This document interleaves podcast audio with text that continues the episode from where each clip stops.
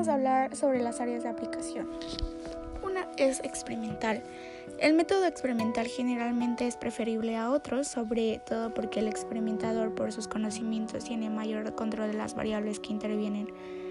En la investigación que emplea estos métodos, el experimentado decide qué es lo que desea estudiar y crea después unas situaciones en que los efectos de las variables específicas en que están interesados son aislados de los efectos de otras variables como se mencionó anteriormente, este método tiene un control de las condiciones, es decir, controla las circunstancias importantes del acontecimiento o bien si su observación ha sido constante o masificada de un momento a otro y de una manera establecida.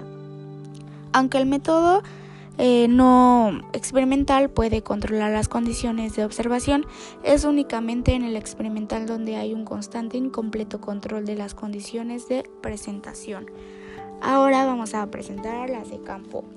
Bueno, en psicología se ha recurrido a efectuar experimentos en el medio natural o en el campo. En tales estudios el experimentador manipula o controla variables como el laboratorio, pero los sujetos no se dan cuenta de que están participando en un experimento. Además, son escogidos al azar.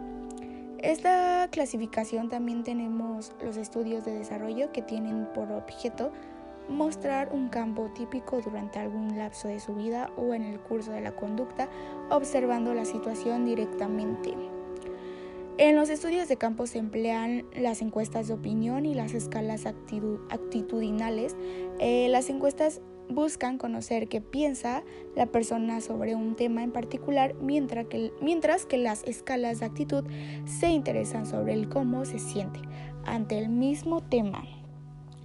En el medio natural, el experimentor manipula situaciones para determinar relaciones causales. Los psicólogos sencillamente van al campo y hacen observaciones de hechos cuando se producen. Ahí el investigador busca la selección de sujetos y, y la medición de situaciones existentes en el campo como base para determinar correlaciones. Y bueno, el último sería el clínico.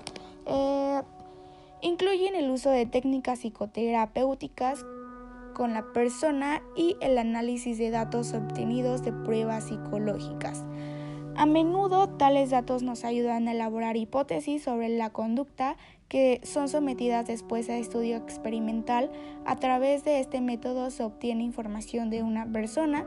Estos datos permiten tener una comprensión, de la dinámica de la personalidad del sujeto y de su adaptación, además de conocer algunas perturbaciones emocionales.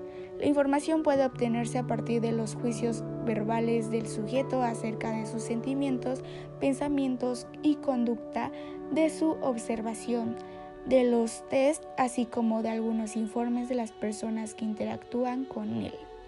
Una característica importante de este método es la relación afectiva más o menos personal que se establece entre el clínico y el sujeto.